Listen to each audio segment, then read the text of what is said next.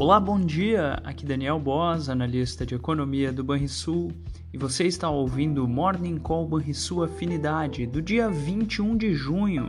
No exterior, além da fala de Jerome Powell na Câmara, outros dirigentes do Banco Central americano também falarão em eventos.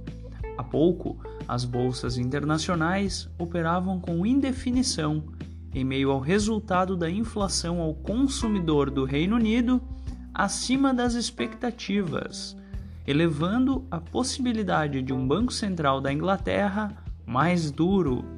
Já na Ásia, as bolsas reagiram negativamente à falta de mais medidas concretas que estimulem a economia do gigante asiático.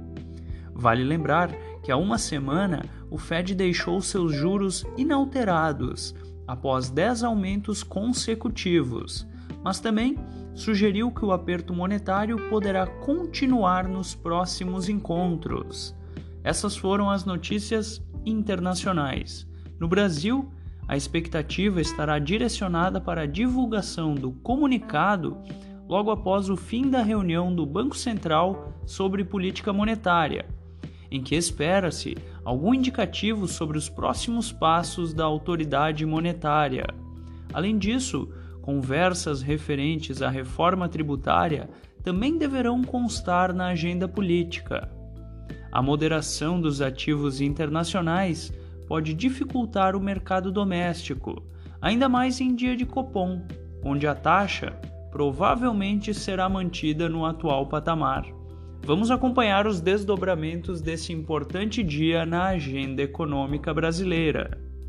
Fechamento do mercado. O dólar encerrou a terça-feira com alta de 0,4% aos R$ 4,79. O Ibovespa caiu 0,2% aos 119.622 pontos. O S&P 500 recuou 0,4% aos 4.389 pontos.